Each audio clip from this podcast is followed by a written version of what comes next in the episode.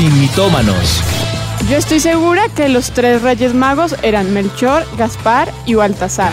Pero pues claro, la Biblia dice, al que madruga, Dios lo ayuda. Yo una vez leí que decía, ayúdate que yo te ayudaré. Es hora de saber la verdad, sin mitómanos, con los pastores Juan Sebastián y Ana María Rodríguez. Sin mitómanos. Buenas tardes, pastores Juan y Ana, Jet. Bueno, felices de poder estar conectados con todos ustedes a través de la radio del Espíritu, por supuesto, a través de YouTube. Bueno, y también muy oportuno, ¿no? Porque precisamente hoy estamos hablando de un tema que es muy actual, eh, precisamente para, para ponerlos un poquito en contexto, con en nuestro país está, eh, está en auge este tema mucho porque hemos tenido muchos casos últimamente del maltrato infantil y, yo creo que el Señor nos ha movido a estar en, en, como en sintonía con lo que está pasando en, el país y poder estar eh, viendo todos estos temas eh, que nos conciernen a todos. Entonces yo creo que muy oportuna hoy la visita de Jet con nosotros. Así es. Pues bueno, yo creo que eh, estamos tocando estos temas que son un poco delicados y venimos en una serie de temas un poco delicados, pero, pero que son actuales y a los cuales sí o sí la iglesia tiene que dar respuesta. Cuando digo la iglesia me refiero a la iglesia del Señor Jesús. Tenemos que estar dispuestos a dar respuesta y no hay excusa. Sí, es por eso que hoy, antes de revelarles el tema de hoy, el tema es bastante actual, ¿no? Y hemos hecho que en esta semana en nuestras redes vaya siendo como mella el tema y vaya como tocando las fibras del corazón. Sé que hay preguntas al respecto, ustedes nos pueden mandar, nosotros vamos a estar muy, muy conectados con ustedes eh, en, en, el chat, acá lo tenemos con ustedes, estamos acá con el chat, si nos ven agachando la cabeza. Es para leerlos. Estamos leyéndoles a ustedes. Y, y, bueno, pues la intención es que podamos desarrollar este programa con la mayor seriedad posible y por supuesto a la luz de lo que siempre nos ha interesado a nosotros, que es la palabra de Dios. Esta es la que va a primar, esta es la que nos va a decir la verdad al respecto. En este contexto, entonces, pues vemos bastante es, crítico, ¿no? Es doloroso. Sí, y como mencionamos anteriormente, pues es un tema que pasó hace poco en nuestro país. Lastimosamente vivimos eh, una situación muy triste con una niña que fue abusada y maltratada aquí y salieron muchos más casos eh, de, no, de no solamente esa niña, sino de varios niños. Y yo creo que no solo es algo que afecta a Colombia, sino en general en el mundo entero. Y por eso hoy queremos hablar de, de esto precisamente, de, este maltrato que pueden, pueden vivir nuestros hijitos o cualquier niño en nuestra sociedad. Sí, nosotros sabemos que nuestra audiencia en Cimitómanos es variada y nos escuchan jóvenes, niños, padres de familia, matrimonios jóvenes, matrimonios un poco ya mayores y por esto creemos que el tema de hoy nos puede, no sé, no sé, yo creo que nos acoge a todos. Claro. Y, abre eh, un poco el panorama, hablar de eh, si, si, de verdad es, eh, estamos están siendo víctimas del maltrato a los padres de familia, es una forma de poderles alertar para que de cierta manera pongan atención a sus hijos eh, le presten la atención que ellos merecen. Y pues bueno, nuestro trabajo como iglesia y como sociedad es cuidar a nuestros pequeñitos. Eh, sin más rodeos, yo creo que hoy tenemos un tema bastante interesante. Así que, pues bueno, yo creo que hoy hablaremos sobre lo que es el maltrato infantil. Eh, sé que esto atañe al tema social del maltrato intrafamiliar, sin embargo, nos vamos a enfocar en lo que es el maltrato infantil. Ese es el tema eh, del día. Sí. Pues todo esto, con todo este panorama que, que estamos teniendo, yo creo que podemos entonces eh, comenzar. Sí, yo creo que podemos empezar ya el, el programa y como siempre, amor, iba a, decir, iba a decir algo, pero lo, lo digo para después. no, no, dale. Bueno, pues yo creo que lo que mejor podemos hacer en este momento es poner en oración todas estas preguntas que tenemos. Ya tendremos momentos donde podrán intervenir tanto los oyentes como, ustedes, pero yo quisiera que empezáramos en oración y pudiéramos pedirle al Señor en este momento que, que Él sea el que nos dé la sabiduría para poder llevar a cabo este programa. Padre, yo presento este tiempo delante de ti, Señor, y sujeto todo lo que está en nuestro corazón dolor, frustración, ira, desasosiego, eh, tal vez eh, falta de entendimiento en, algunos, en, algunos aspectos, desconocimiento, o falta de sabiduría, Señor. Pero yo pongo todo esto delante de tu presencia. Yo te pido, Espíritu de Dios, que seas tú dirigiéndonos, encaminándonos y sometiendo todo esto delante de tu presencia, Señor. Ayudándonos a entender que todo esto, al fin y al cabo, tú estás en control. Te damos gracias, Padre, en Cristo Jesús. Amén.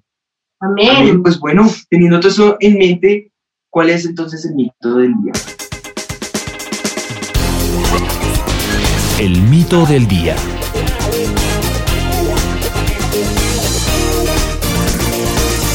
Bueno, el mito del día es lo que no te mata te hace más fuerte. Bueno, ese mito yo creo que nace, a mí me generó, yo les digo la verdad, me generó eh, disyuntivas en, el pensamiento. Sin embargo, a lo largo y al desarrollar el programa, ustedes se van a dar cuenta del por qué decidimos dejar este mito. Lo que no te mata te hace más fuerte. Este mito nace de una cultura eh, colectiva en el que se subestima lo que, lo, que, lo que tienen que decir respecto de los niños y de los adolescentes. Y pues bueno, cuando uno ve el mito, eh, creemos que por su edad eh, ellos no sufren. Creemos que porque los vemos niños corriendo entre ellos, jugando, eh, o, o no sé, tal vez su inocencia nos lleva a nosotros a pensar que no hay dolor en ellos. O que como son tan pequeñitos, no son conscientes de la realidad que se está viviendo.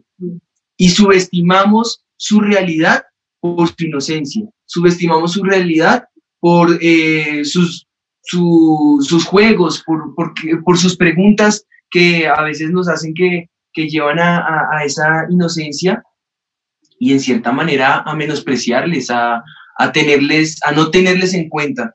Y tengamos en cuenta que para esto, en muchas ocasiones el maltrato infantil está ocurriendo frente a nuestras narices, frente a nosotros. Y, es en muchas maneras, no solamente es abuso sexual, eh, el maltrato intra, eh, infantil, eh, que es el que estamos tocando hoy específicamente, lo vemos en diferentes, no sé, en diferentes especies, en diferentes maneras, en diferentes medidas, ¿no? Sí, yo creo que hay diferentes maltratos de los que queremos hablarles y por Pero eso... Yo quiero que definamos hoy ese concepto de lo que es maltrato infantil. Exacto. Según la UNICEF, se los va a leer textualmente qué es lo que dicen ellos. Dice, el maltrato infantil es todo comportamiento que implique ocasión o habitualmente actos de violencia física, sexual o emocional dentro del grupo familiar o en las instituciones sociales contra niños, niñas y adolescentes menores de 18 años. Y dentro de lo que ellos explican, dicen que hay tipos de maltrato infantil. Está el maltrato físico, que son agresiones de golpes, eh, hasta, yo, yo a veces no entiendo cómo una persona puede coger hasta quemar a los niños, les hacen unas cosas muy dolorosas de verdad. O eh, está el otro tipo de maltrato que es el maltrato emocional. Puede que estés, eh, eh, hay, hay, personas que pueden estar causando un tipo de maltrato a los niños que ni siquiera son conscientes porque creen que el maltrato es solamente golpear o hacer un daño físico. Pero también está el maltrato emocional, que el maltrato emocional es como les afectamos con nuestras palabras psicológicamente a nuestros niños y eso también trae mucho dolor en ellos. Entonces, para eso es bueno saber que hay estos diferentes tipos de maltratos y pues el maltrato sexual, que ya es a gran escala lo que ha pasado eh, y las noticias que les comentamos al comienzo, que es ese abuso infantil. Pues bueno, en, e, en ese, en ese entender qué es todo esto del eh, maltrato infantil, antes de hablar del abuso sexual, eh, hay uno que es el abandono o la negligencia. Y eso se refiere específicamente a esa, ausencia de protección o cuidado que como mínimo se requiere por parte de quienes tienen ese deber de hacerlo, sus acudientes, sus padres. Hoy día el, término acudientes es tan, tan común que lo podemos mencionar como sin, sin, sin cuidado, sin, sin temor, lo vemos normal y resulta que no es así. El, el, término de acudientes es precisamente por esa familia disfuncional o por la ausencia de padres, eh, que antes cuando se usaba el término acudientes era porque había eh, niños que quedaban huérfanos. Por la orfandad se acuña el término acudientes. Hoy día simplemente es esa negligencia y ese abandono por parte de, los padres eh, en el cual ven como normal que los abuelos sean los que se encarguen de los niños, o los tíos, o los familiares, o los acudientes. Y entonces, eh, ese es un, tipo de, de, abuso eh, a, lo que sería al, menor, al infante. Y pues obviamente el abuso sexual.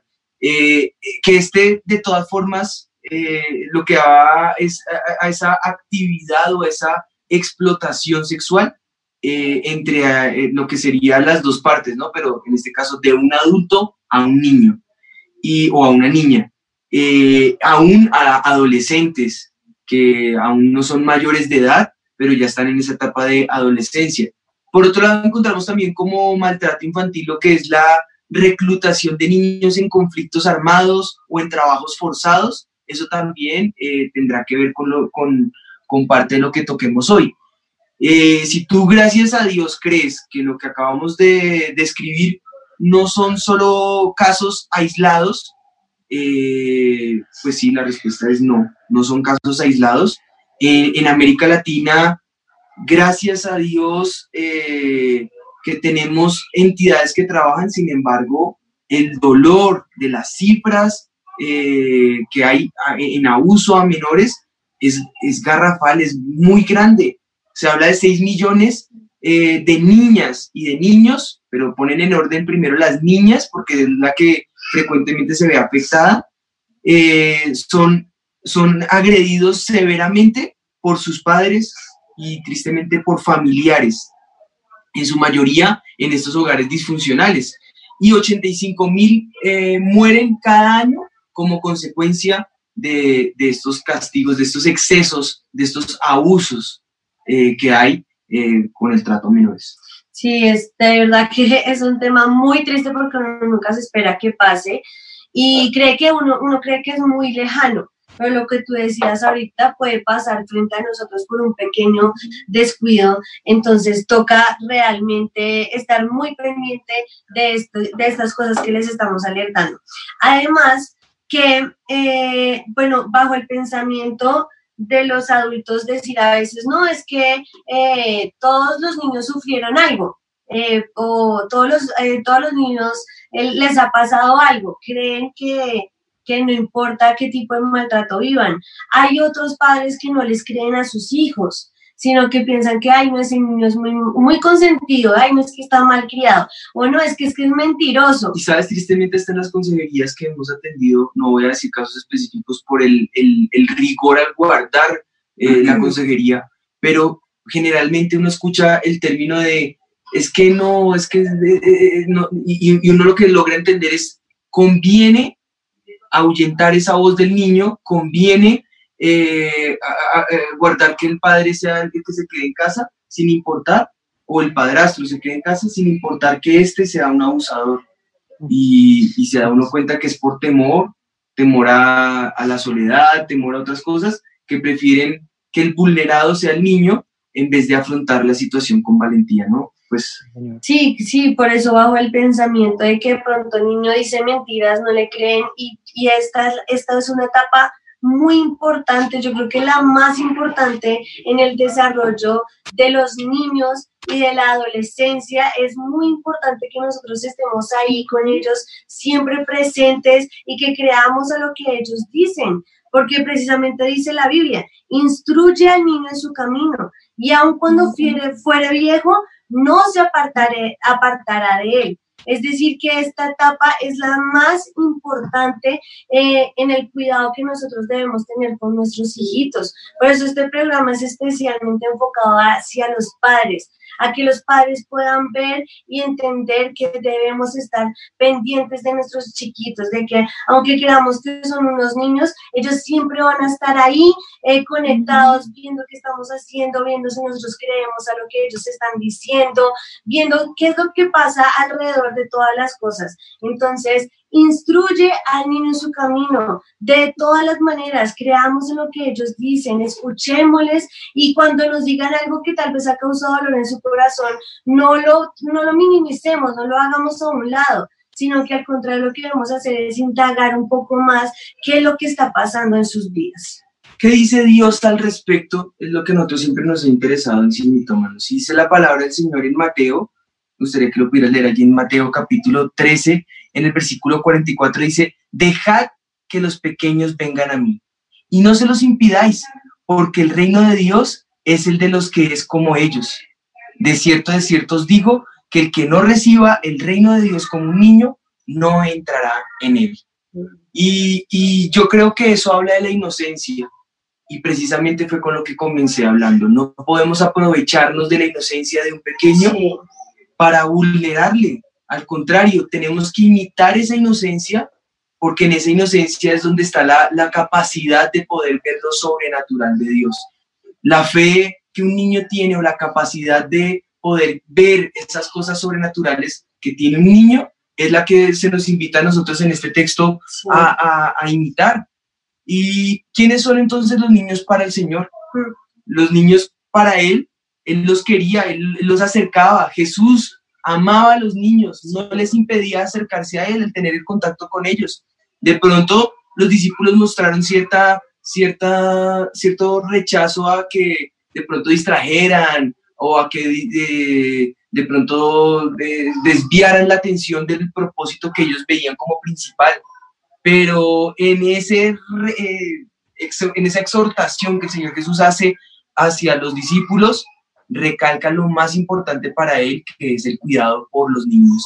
Los brazos eh, los bendijo poniendo sus manos sobre ellos, eh, mostraron ese, ese abrazo, ese cobijo de parte del de, Señor Jesús hacia ellos. Aquí es evidente que aquellas personas que, que aparentemente son frágiles o que son débiles, pues son de gran valor para Dios, son las que Él más cuida, son las que Él más atesora a tal punto que el mismo Jesús reafirmó su lugar eh, y el buen trato que se les debía dar a los pequeñitos.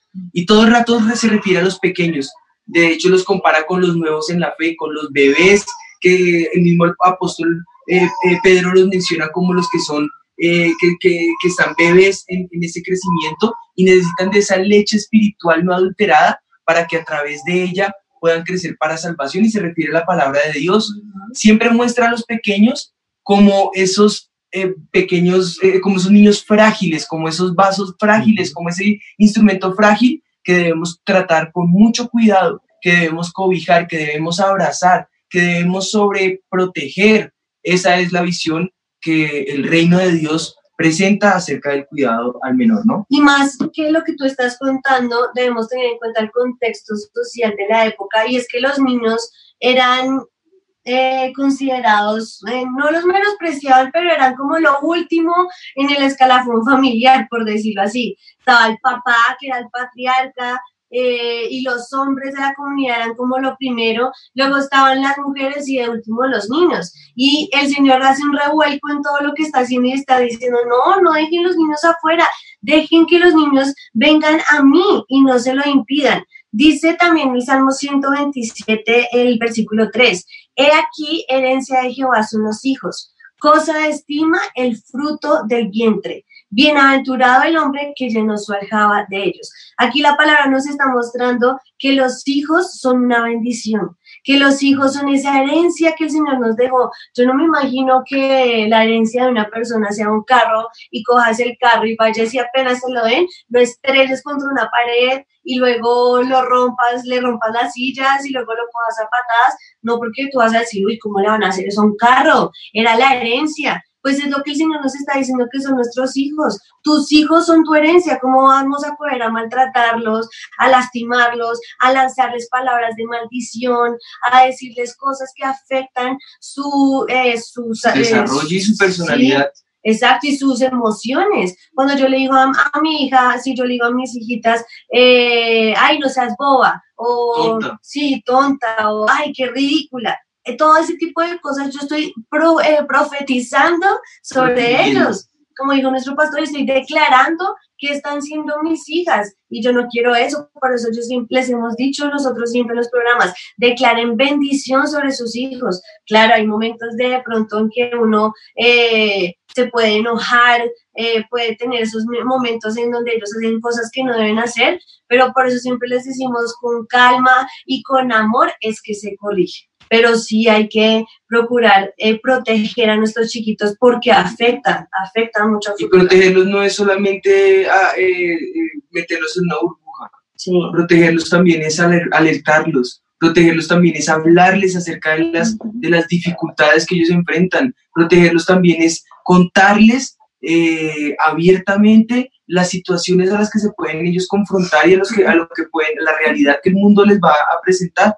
La realidad que tú te cohibas de contarles, Satanás se las va a contar de una manera tergiversada y de una manera destructiva y dañina. Tú se las puedes contar de una manera constructiva, de una manera educativa, de una manera que lo blinde y lo proteja a él, de una manera adecuada, en donde tú puedas abiertamente decirle la realidad a la que se puede enfrentar, pero, o ella se puede enfrentar, y, y de esa manera librar su alma, librarla de cualquier tipo de marca o huella seguramente que si tuviera la oportunidad de hablar con la cantidad de personas que han subido, sufrido estos maltratos, coincidirían con nosotros y te dirían, a mí me hubieran hablado, a mí me hubieran advertido, a mí me hubieran dicho, eh, seguramente se hubiera librado. Hay situaciones que se salen de las manos, hay situaciones donde definitivamente el mal aumenta, el mal es, eh, iba a ir en aumento porque está profetizado, que es parte de la esencia al final de los tiempos. Sin embargo, no por ello el Señor está lejos. Al contrario, Él sigue obrando, Él sigue estando fiel, aún en medio del dolor, Él sigue eh, permaneciendo allí, fiel en medio nuestro. Dice la palabra del Señor en Proverbios capítulo 13, el versículo 24. El que detiene el castigo a su hijo aborrece, mas el que lo ama desde temprano lo corrige. Y antes de continuar, quisiera hacerles esa aclaración de de lo que es la corrección a nuestros hijos, de entender que no es para nada lo que es el maltrato, ni es para nada eh, lo que a veces pensamos eh, que, es de pronto eh, herir a la, a, la persona. Y no se trata de eso, se trata de corrección, se trata de librarlo del mal, se trata de no dejarle en él la posibilidad de destrucción, sino que si yo veo que al final del camino hay un hay una posibilidad donde él se pueda estrellar, hay una posibilidad donde él pueda caer, hay una posibilidad donde él pueda verse afectado para el resto de sus días, aún para la eternidad, pues yo como padre tengo que orientarle para que sea librada su alma, debo corregirle, debo estorbarle su camino y eso tendrá muchas veces que incomodar al muchacho o a la muchacha o al joven o a la jovencita o al niño, a nadie le gusta que le digan la verdad, pero esa es parte de la corrección que nosotros con amor debemos tener eh, a, ellos, con, con, cuidado, con ternura, como Dios lo haría con nosotros. El, Señor Jesús pone la, la, el, ejemplo del callado y el callado tiene esa posibilidad que con, con amor el callado termina en curva, trae y atrae a las ovejas para que si se están descarriando el camino, ellas puedan volverse en corrección al camino adecuado, ellas puedan corregir su camino, si se están saliendo de la senda, si de pronto se pueden tropezar, con cuidado las podamos traer, las podamos abrazar y las podamos vendar. Y si hay que usar la vara, la vara es para corregir, para corregir, ahuyentar a los lobos, para de pronto corregir un camino, pero no se trata de emplear el abuso o el maltrato o, el, o, lastimar o herir o herir de hecho, la palabra de Dios es clara y lo habla específicamente en la corrección, airados, pero no pequéis. Amén. Es una forma de demostrar que nosotros no podemos dejar el impulso de la ira y por el impulso de la ira mandar puño, patada, golpe, batazo y herir a nuestros hijos, porque así no lo haría Dios con nosotros. Él lo haría con amor, con ternura, con cuidado. Hay límites y todo amor trae también corrección, todo amor trae exhortación, todo amor trae encaminar a los hijos, encauzarlos hacia esta senda de bendición y de justicia. Dice Proverbios 19, 18, castiga a tu hijo en tanto que hay esperanza, mas no se apresure tu alma para destruirlo. Aprovecha que hay esperanza en el Señor, aprovecha Amén. que su vida es moldeable, es maleable, es como lo decíamos en otros, en otros eh, capítulos, en otros eh, Programas. programas que teníamos, les hablábamos acerca de lo que era eh, el, el- el- el barro en manos del alfarero. Y eso somos nosotros, somos vasos de barro. Y el alfarero es el Señor y Él puede moldear nuestra vida. Y el Señor nos ha dado de su esencia y de su sabiduría para que de esa misma manera tú y yo podamos moldear la vida de nuestros hijitos, les podamos corregir y dar la forma que el Señor quiere que ellos tengan.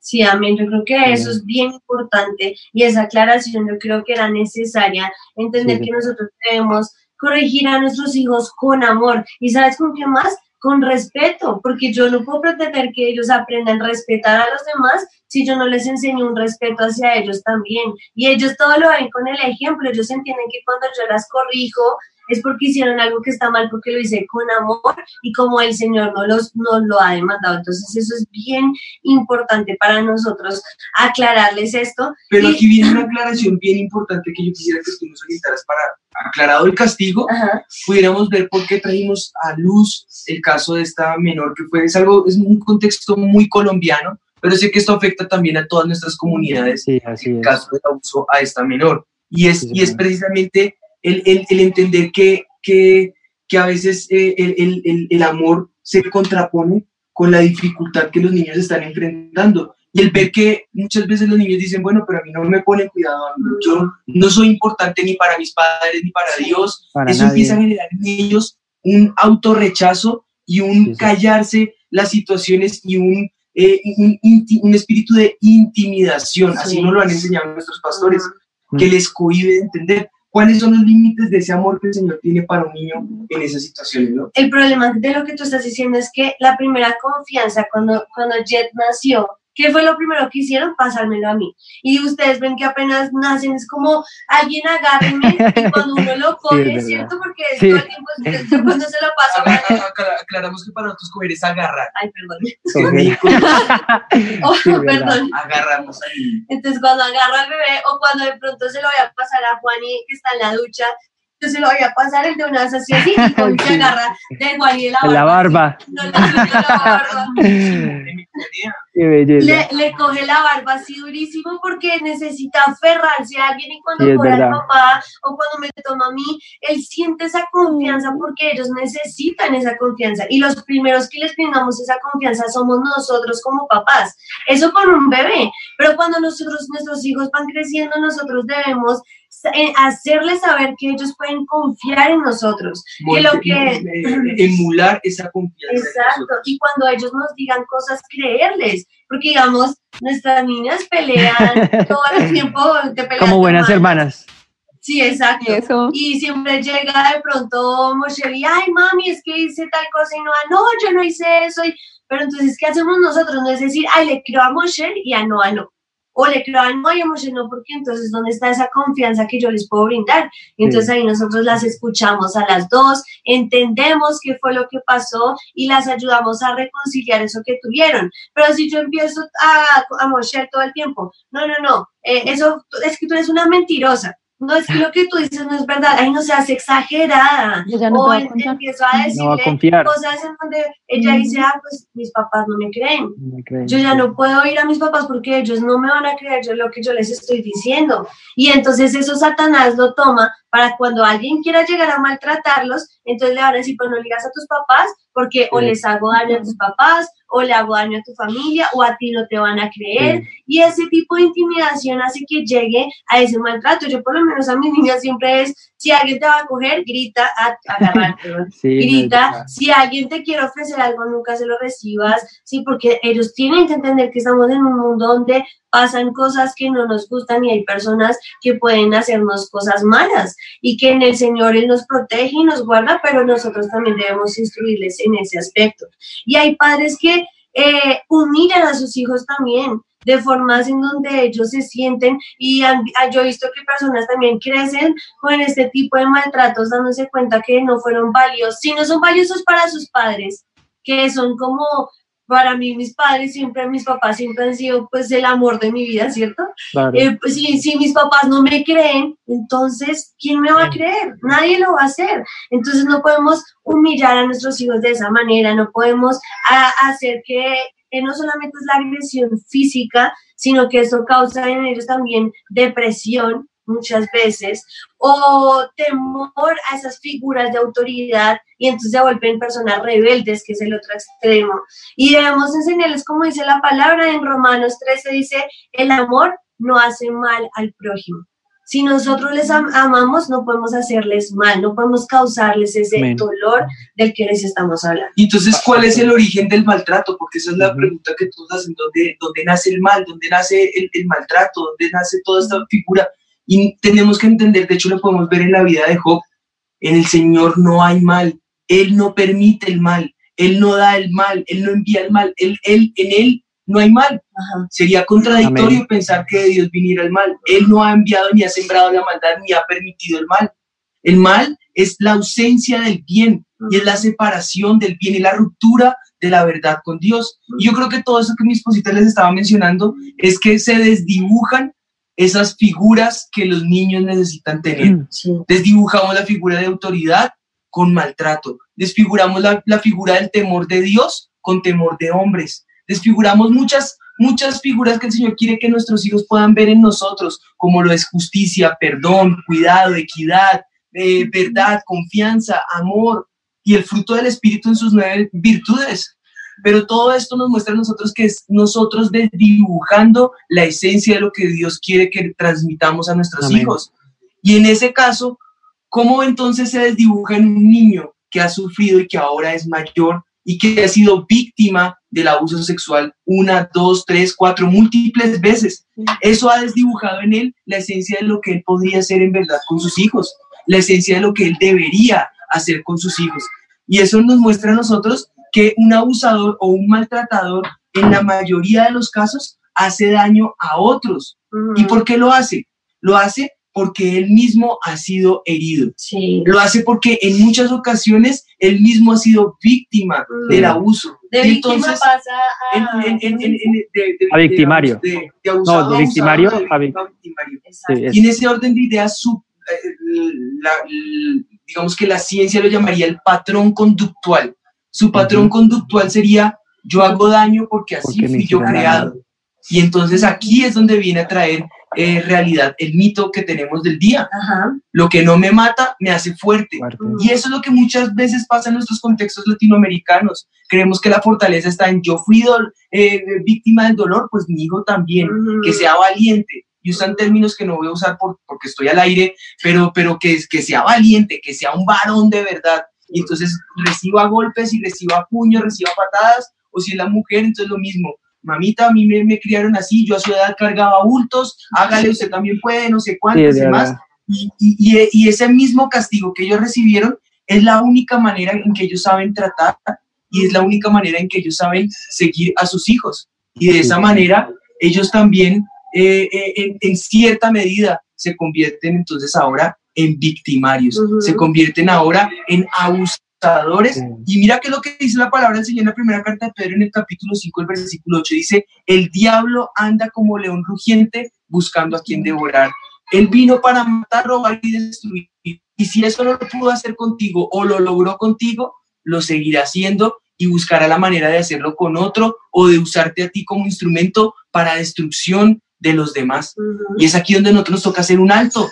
No podemos levantar una descendencia bajo el dolor y la frustración que nosotros vivimos. Tenemos que cortar y romper con esas maldiciones, con esas Amén. frustraciones y más bien que nuestros hijos puedan heredar bendición Amén. y sobre eso reponerse para cortar con todo tipo de maldición que pueda levantarse sobre ellos. la pastora Ana hablaba sobre de creerle a los hijos, sobre de siempre confiar en ellos, pero entonces preguntan cuándo, o sea, cómo se puede hacer como una, un balance, porque igual en muchas ocasiones los niños cuando van creciendo pues van eh, y han, han- han habido ocasiones donde pues los niños no le dicen la verdad a los padres y como que los padres quedan como eh, ciegos a la realidad que los, sus hijos están viviendo. Entonces digamos que cómo se puede hacer esa, ese balance cuando los niños están creciendo. Bueno, mira que para esa respuesta yo creo que eh, eh, sí, los niños y los adolescentes en sí les gusta, bueno, les gusta no, sí, tienen la tendencia a decir mentiras para cubrir sus errores o para hacer cosas, pero yo creo que hay señales mm, que nos muestran y nos dejan ver que nuestros hijos están viviendo ese maltrato. Y estas señales se las quiero decir a continuación para que ustedes vean, porque nuestros, a veces nuestros niños, como decía mi esposito, por miedo, temor, no cuentan, ni siquiera dicen que los están maltratando y les están haciendo cosas que no deben hacerles. Entonces hay que ver algunas señales y estas señales son, eh, primero, que se aíslan de sus amigos. O sea, que ya no quieren estar con, personas o con sus amigos, eh, que cambian su rutina. Hay algunos que, que, digamos, no comen, dejan de comer. Hay otros niños que se comen las uñas, no lo hacían y luego empiezan a hacerlo. Eh, hay niños que de pronto cambian, se vuelven agresivos, se enojan fácilmente, se vuelven hiperactivos también, eh, les va mal en, el, en las escuelas, bajan su rendimiento escolar, les causa depresión, ansiedad, miedos inusuales, de pronto que se dormían tranquilos y de repente no, me da miedo la oscuridad, préndame la luz, o no, es que no quiero dormir solo cuando siempre lo estaban haciendo. O lesiones corporales que, que son salidas de todo control. Sí. Empiezan a haber lesiones y que se saja, que una cantidad de cosas que uno dice, esto es fuera, todo lo que se salga de la rutina, yo creería, ¿no? Sí, miren, un niño que está, que está eh, viviendo maltrato siempre va a dar estas señales. No, tú no lo vas a ver que, ay, es que mi hijo dice mentiras y ya no, tú vas a ver muchos cambios en ellos, en su comportamiento que no tienen una explicación que uno no entiende por qué cambiaron de un momento a otro. Comienzan a tener de pronto hasta lenguaje inapropiado que ellos no conocían, no sabían, que como que uno dice, pero ¿de, dónde salió este chiquito con estas cosas? Eh, bueno, o, o, que comienzan a hacer actos eh, sobre su cuerpo eh, sexuales que no están bien, porque antes no los conocían y como se los dieron a conocer, ellos empiezan a hacerlo en ellos mismos o en otros niños. Todas estas señales son bien importantes que nosotros las veamos y las entendamos y, y, también está el discernimiento espiritual de verdad. Si nosotros tenemos al Señor en nuestro corazón, si ustedes están ahí escuchándonos y están viendo estos cambios, eh, cambios en sus hijos, ¿cómo lo manejamos? en oración, en ayuno, en la palabra y dándole la confianza al niño de hacerlo. Ver que si está haciendo estas cosas no es como, ay, no haga eso y, y se pone uno molesto y ya no mira por qué, no miren por qué lo están haciendo, indaguen, escuchen a sus hijos. Es muy importante esto. Uno puede, uno puede encontrar muchas cosas, esto físicamente, pero también uno puede encontrar eh, esa búsqueda desesperada de afecto. Son niños que por lo natural están buscando afecto y cuando no lo hayan, hay una desorientación, conectando un poquito con el programa pasado del homosexualismo, es precisamente eso, una desorientación sexual en donde no hayan cabida y Satanás sabe darles esa cabida. Eh, es lo que yo digo, si nosotros no tomamos los roles adecuados, si nosotros no tomamos el cuidado adecuado, Satanás se los va a dar y de esa manera lo que va a hacer es destruirlos, dañarles, afligirles. Eh, viene también baja, ese bajo desempeño escolar, eh, ese crecimiento deficiente, bueno, una cantidad de situaciones que, que, yo creo que nos pueden eh, mostrar esa, esa, angustia, aumento de peso, sobrepeso, eh, una higiene deficiente, una, no sé, falta de suministros para satisfacer esas necesidades físicas, una cantidad de, de situaciones que pueden generar en ellos eh, el, el, hecho de cohibirse de tomar ciertos alimentos, falta de atención adecuada en problemas médicos, eh, en problemas, no sé, dentales, eh, psicológicos, de cualquier índole en, su salud, puede generar en ellos frustraciones y puede, puede ayudarnos a nosotros a, ver esas señales y esas alarmas. Dice la primera carta de Timoteo, en el capítulo 5, en el versículo 8, dice, eh, porque si alguno no provee para los suyos y mayormente para los de su casa, ha negado la fe y es peor que un incrédulo. Y yo creo que eh, es parte de nuestra responsabilidad el saber proveer a nuestros hijitos, a nuestros chiquitos, a nuestros niños a nuestras niñas, Señor. proveerles lo que ellos necesitan. Y eso es parte de lo que nosotros nos toca entender como nuestro rol, satisfacer esas necesidades. Y es parte de lo que es ese aumento de la, de cuando, cuando la palabra del Señor habla de, ese, de, ese- de esa frialdad, Ese, ese, ese, ese, ese aumento de la maldad en el corazón de las personas que causará ese enfriamiento espiritual y ese enfriamiento en el corazón. ¿Por qué? Porque si no hay temor de Dios, si no hay temor eh, de, de lo que es eh, proveer esas fuentes eh, básicas de, de provisión para nuestros hijos, o ese sentido de responsabilidad de lo que es la paternidad y la maternidad, pues eso genera que haya enfriamiento espiritual y en ese mismo orden de ideas haya un enfriamiento y una apatía y un escepticismo hacia las cosas espirituales. Porque si no podemos respetar al hombre o a la mujer o al niño o a la niña a quien vemos, ¿cómo podemos decir que respetamos o amamos a Dios a quien en Mm. verdad no estamos viendo? Ujú. En ese orden de ideas estamos haciendo vana nuestra fe. En ese orden de ideas, como lo dice el Timoteo, estamos negando la fe que profesamos y eso vendría a sernos peor que aquel que es incrédulo. ¿no? Sí, amén, terrible, ¿no? Ese versículo es bien confrontante porque nos está ligando a esto de, de volvernos peor que una persona que ni siquiera conoce al Señor. cómo ayudar a una persona como yo sin tener ese, tuve ese problema, cómo ayudar a un adulto que cuando niño fue abusado o maltratado y tiene ya cuando grande muchos problemas y también al niño que es, dicen que es un poco más eh, complicado, cómo llegar al niño siendo así que te, ha tenido todos estos problemas que ustedes han tratado durante todo el programa. Yo creo que hay muchas armas espirituales que podemos utilizar nosotros. Muy importante. Nosotros hoy vamos a orar por ustedes para que ustedes puedan perdonar, y así se empieza, perdonando a esa persona que les maltrató, sacando todo ese dolor que tienen dentro, que el Espíritu de Dios venga a sanar su vida, pero también necesitan como un acompañamiento en donde puedan eh, hablar con alguien que les pueda ayudar. Por eso quiero que tomen estos números de consejería, que lo anoten allí.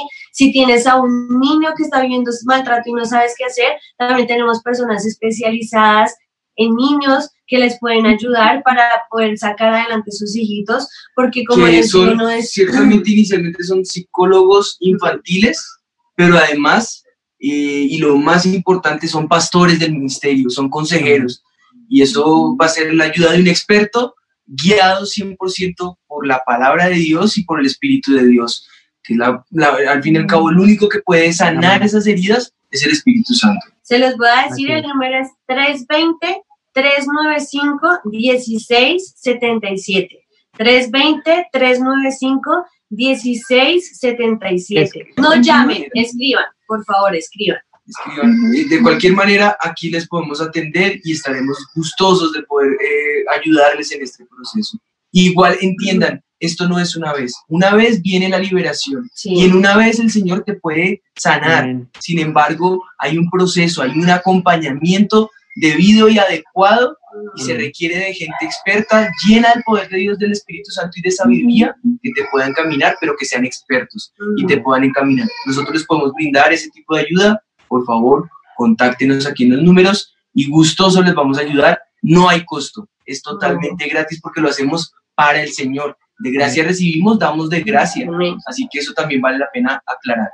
Aquí se ligan, se cruzan dos temas, ¿no? Que es el rechazo, eh, el abuso, el, el dolor, pero también se cruza con lo que es la sanidad interior, el perdón, el perdonar, el, el comprender la necesidad del perdón. Y mira, sin importar qué tan grande sea, el que haya sido víctima de un abuso una, múltiples veces, ni, sin ni siquiera importar la condición deplorable en que hayas vivido este dolor, necesitas, necesitas permitirte por ti mismo, ni siquiera por la persona, permitirte a ti mismo el perdón Sí. el saber soltar esa herida, porque de lo contrario, aunque logres eh, superar muchas de las etapas, aunque logres aparentemente eh, eh, curar esa herida, si esa herida no se cura de raíz, lo que va a hacer es que se va a infectar y la herida puede ser peor, puede ser mayor. Así que se requiere de una verdadera sanidad interior y esa parte desde el perdón, parte sí o sí del perdón. Y esto habla para mucho, habla incluso para las personas que han sido víctimas de lo que es el postconflicto, de la guerra, de lo, de, de lo que vivimos en Colombia, la esencia es la misma, parte del perdón tanto del que ha sido secuestrado como del secuestrador. De allí parte todo, no es el todo, es el inicio, es el paso número uno, es el, apenas es el primer peldaño de una serie de cosas que tienen que venir. Pero a esa persona, por resolverle ya su pregunta, empieza por perdonar. Y el único que te puede ayudar en esto es el Espíritu de Dios. Y- Y ahorita que oremos, yo quiero guiar esa, esa oración a, a motivarte a esa sanidad interior, donde el Espíritu de Dios pueda entrar, sanar esas heridas, borrar esas, ese pasado en tu mente y ayudarte a caminar esa nueva etapa que Él tiene para ti. Y bueno, en todo este proceso, ver ese, ese caminar eh, en la presencia del Señor en liberación y en libertad. Y que la gente a veces piensa que perdonar es decir una vez, ay, lo perdona y ya. Y no, el perdón es, por eso el Señor nos dijo que son 70 veces 7, porque tal vez todos los días cuando te levantes y venga ese dolor en tu corazón, y eh, porque les digo, como mamá, sería desastroso que le pasara a una de mis hijas, o sea, sería algo que me, mm, sí, yo no les puedo decir, es quitar el dolor que uno pueda sentir, pero si alguien ya lo vivió, la- lo lamento muchísimo con toda mi alma, porque soy mamá y entendería el dolor que eso causa, pero igual tienes que perdonar. Y cuando venga ese dolor y esa amargura y ese rencor, una vez más perdona. Y si al día siguiente vuelve ese dolor, otra vez perdona. Y es una cuestión de todos los días, delante de la presencia del Señor. Porque el único que se hace mal con no perdonar, como dijo mi esposo, es uno mismo. Entonces, todos los días, perdona. Y Es delante del de todos Señor, los días. Si, si te digo, mira, el perdón puede ser hasta más difícil, Claro. el mismo dolor que viviste. Claro. Es mucho más difícil. muy difícil. pero, pero, pero tenemos una virtud y es que en el Señor podemos lograrlo todo, porque Él es el mayor ejemplo de, de, de lograr perdonar. ¿Qué dijo Él en la cruz? Una de sus expresiones, de las nueve que hay, de las expresiones en la cruz, es perdónalos porque no saben lo que hacen. Y esa es la realidad de la persona que abusa. Sí. Ellos no son conscientes de lo que hacen. Si en realidad fueran conscientes y se pudieran confrontar con el infierno que les espera y les aguarda, créeme que se cohibirían de hacerlo. Sí. Pero se meten en un túnel de donde ellos mismos han sido víctimas, de donde Sí. ellos mismos han sido eh, golpeados, abusados o están enviciados por el, por el mismo dolor o sesgados por diferentes circunstancias. Pero el mal les gobierna al punto que ni siquiera son conscientes de la maldad y el daño que están causando. Ahora no los estoy victimizando para nada. Claro, no es para una nada. Desgraciados, infelices aquellos que lo hacen. Esa es la realidad. Sí, Pero eh, a ese desgraciado y a ese infeliz, eh, si esa persona pudiera ser consciente, créeme, no causaría ese daño. Por eso sé que el dolor más fuerte lo vivió Jesús en la cruz. El más fuerte, Él llevó en sí mismo, en la cruz, cargó todas nuestras dolencias, Amén. cargó todas nuestras enfermedades. Eso quiere decir que Él sabe y nos comprende y nos entiende. Y nuestra labor como hijos de Dios o nuestra labor como iglesia y comunidad es ayudarte en ese proceso, acompañarte en ese día a día, acompañarte en esa liberación. Y si juntos tenemos que pedir perdón una y cien veces, pues una y cien veces vamos a estar allí para apoyarte, para brindarte nuestro hombro, para acompañarte, para alentarte. Pero como comunidad, y tú eres parte de esa comunidad, también podemos abrazar y acoger a aquel que ha sido abusador, que ha sido eh, violador, que ha sido, eh, eh, no sé cómo, cómo ponerlo en, en términos, pero que le podamos también brindar esa ayuda si él desea esa libertad. Y aquí yo quiero ir a ese amor que va más allá. ¿En qué medida somos capaces de amar a nuestros enemigos, de hacer bien a los que nos ultrajan y nos maldicen? Y ese es el amor que Cristo manifestó al mundo. Porque tristemente para el que está dolido, para el que es víctima, quiero que sepas que la, la virtud del reino de los cielos se abre no solamente para el que está eh, en Cristo, sino primeramente y más para el que está perdido, para el que causó ese dolor, para extender ese perdón. Así que eh, qué bueno sería incluso poder llegar a tener experiencias donde en la iglesia, para aquellas iglesias que nos ven, se pueda reunir tanto el que ha, ha sido secuestrado como el secuestrador, el que ha sido abusado como el abusador, y ambos puedan encontrarse en Cristo. ¿Y se imaginan la restauración que podría haber? Seguramente no serán los mejores amigos, seguramente no lo serán, pero Dios ama tanto al que ha pecado como al pecador, Pecado. como al que ha sido víctima del pecado de otro. Y es allí donde a nosotros nos toca como comunidad abrir los ojos y entender que hay una realidad, proteger a nuestros hijos, que hay una realidad donde podemos ser víctimas, perdonar, y que hay una realidad donde hemos sido victimarios, pedir perdón. Si tú has sido victimario, pide perdón. Tienes que restaurar, tienes que enmendar ese dolor. Y si eres hijo de Dios y has causado dolor en diferentes áreas de lo que es el abuso a menores o el maltrato a menores, tienes que restaurar, tienes que sanar esa herida, tienes que permitirte a ti mismo y a la persona el poder, sí, seguramente no serás bienvenido, seguramente no serás abrazado y acogido, seguramente, pero cumple con lo que el Señor nos manda de, de llevar esa carga unos con otros, de sobrellevar esas cargas unos con otros. Amén. eh, y pues bueno, en todo este proceso aquí estaremos para poderles ayudar. Amén. Así es, yo creo que pues, a todos los que nos están escuchando, eh, si fuiste víctima de ese maltrato en este momento, queremos orar por ti.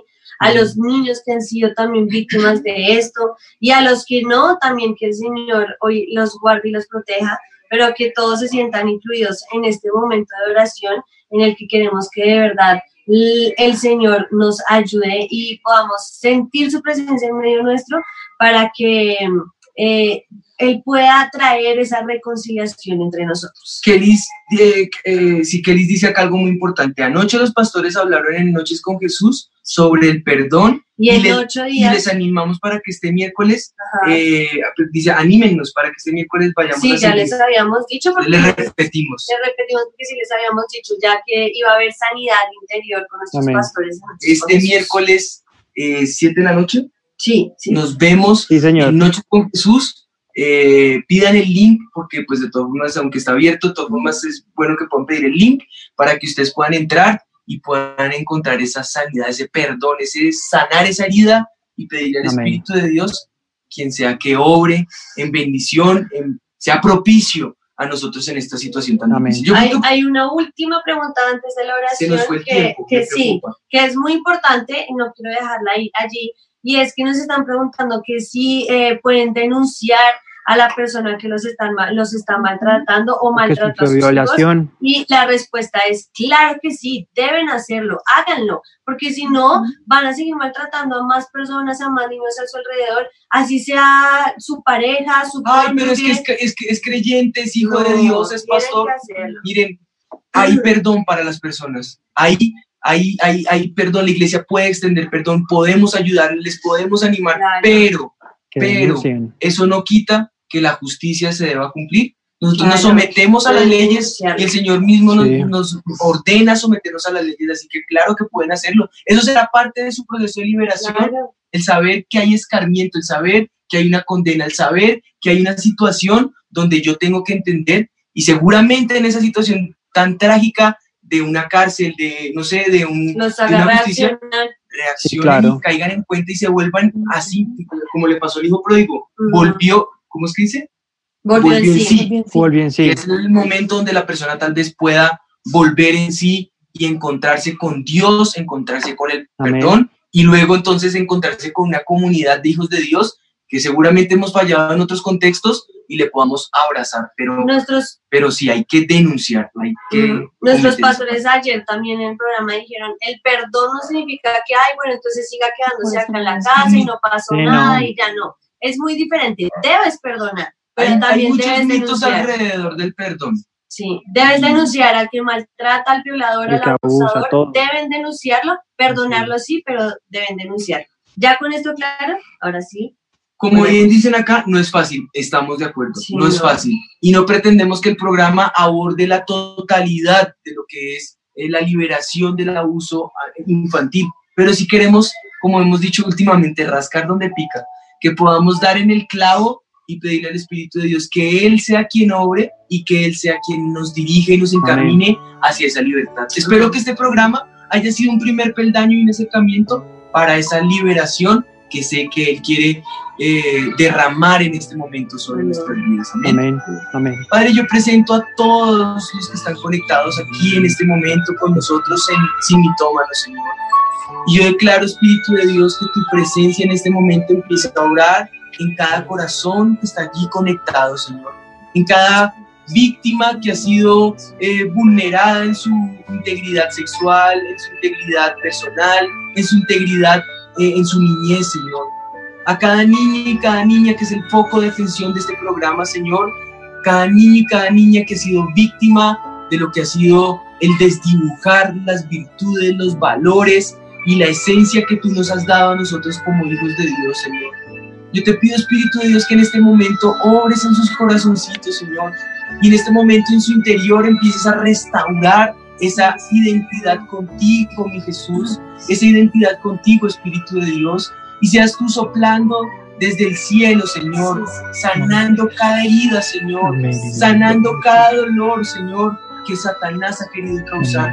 Y que cada corazón de, los niños que puedan ver, escuchar, oír o, ser trabajados y tratados a por de este programa, Señor, pueda ver en ti, Señor, la realidad del amor, Señor. Y pueda comprender que el amor viene de parte de Dios y el mal viene de parte de Satanás. Que este dolor y esta frustración y este fracaso no lo permitió el Señor, Satanás fue quien lo permitió y el Señor está orando en medio de ese dolor para sanar esa herida, para restaurar a cada pequeñito, a cada niña, Señor, que ha sido víctima de este maltrato. Yo clamo también, Padre, sobre, sobre aquellos mamás, aquellos papás que nos están viendo, Señor, que nos están escuchando, que ellos puedan entender, Señor, la importancia de lo que es cumplir con ese rol paternal, cumplir con ese rol maternal, Señor, y seas tú equipándolo, Señor, con tu sabiduría, con tus estrategias, con la manera en que ellos puedan restaurar esos lazos de conexión entre padres e hijos, entre madres e hijos e hijas, Señor. Lo clamo en esta hora, Padre, en el nombre de Jesús. Señor, presentamos también a cada persona ya adulta, Señor, que sufrió de este maltrato físico, sexual, Señor, todo lo que pudo haber marcado allí sus vidas, Señor, que en este momento tienen ese dolor, esa amargura, ese rencor en su corazón, Señor. Te clamo que tú vengas, Señor, a sus vidas, a sus corazones, Señor.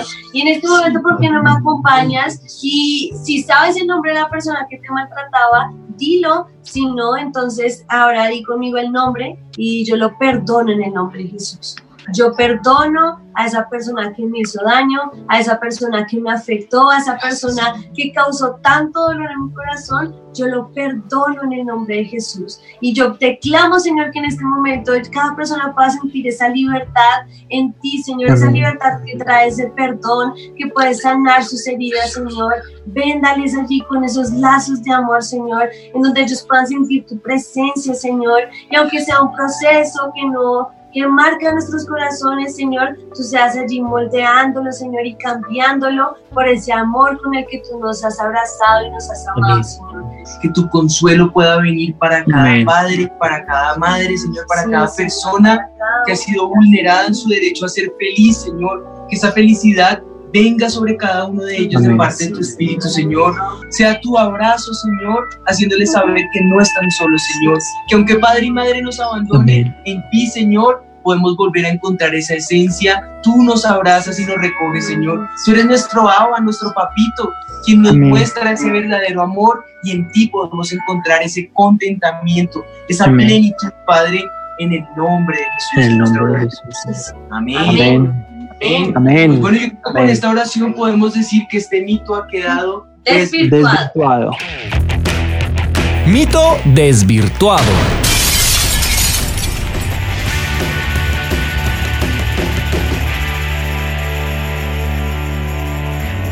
Después de haber hablado sobre este tema, podemos decir, lo que no mata te puede marcar para, por el contrario, para toda la vida. Y en definitiva, no te hace más fuerte, por el contrario, te debilita. Así que, como dijo mi esposita, a cuidar nuestros pequeñitos, a cuidar a los niños, a las niñas que se han levantado y se han criado en medio nuestro. Y si este programa come, eh, logró su cometido de, de abrir nuestros ojos y que el Espíritu de Dios obrara a través de ese abrir nuestros ojos, pues creo que se logró el objetivo. Sí, amén. Hoy podemos decir, esto fue Sin mitómanos. Dios los bendiga. Sin mitómanos. Yo estoy segura que los tres reyes magos eran Melchor, Gaspar y Baltasar. Pero pues claro, la Biblia dice, al que madruga, Dios lo ayuda. Yo una vez leí que decía, ayúdate que yo te ayudaré. Es hora de saber la verdad, sin mitómanos, con los pastores Juan Sebastián y Ana María Rodríguez. Sin mitómanos. Avivados. Todos los días oigo tu voz. Avivados. Avivados. Avivados. Avivados. Avivados. Avivados. Avivados, un ministerio de los pastores Ricardo y María Patricia Rodríguez.